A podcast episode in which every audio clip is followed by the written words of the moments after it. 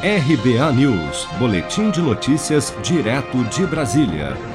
O presidente Jair Bolsonaro alterou quatro decretos de 2019 que regulam a compra de armas de fogo e munições, facilitando a sua aquisição por agentes de segurança e também por colecionadores, atiradores e caçadores, os chamados CACs. As medidas foram publicadas em edição extra do Diário Oficial da União na última sexta-feira. Para Ivan Marques, do Fórum de Segurança Pública, o governo precisa investir mais em segurança pública ao invés de se preocupar em armar o cidadão.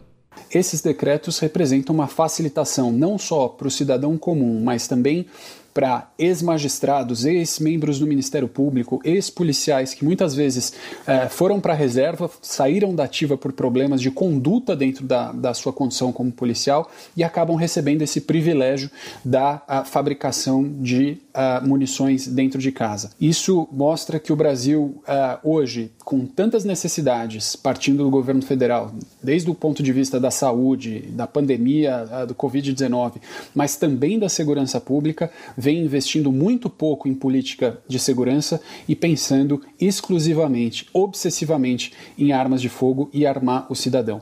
De acordo com o governo, a medida desburocratiza procedimentos, aumenta a clareza sobre regulamentação, reduz discricionariedade de autoridades e dá garantia ao contraditório e à ampla defesa. Entre as principais mudanças está o aumento no número máximo de armas que cada cidadão pode ter, assim como a quantidade máxima de munição que pode ser comprada por ano. Os novos decretos entram em vigor em 60 dias. Se você quer começar a investir de um jeito fácil e sem riscos, faça uma poupança no Sicredi. As pequenas economias do seu dia a dia vão se transformar na segurança do presente e do futuro. Separe um valor todos os meses e invista em você. Poupe com o Sicredi, pois gente que coopera cresce.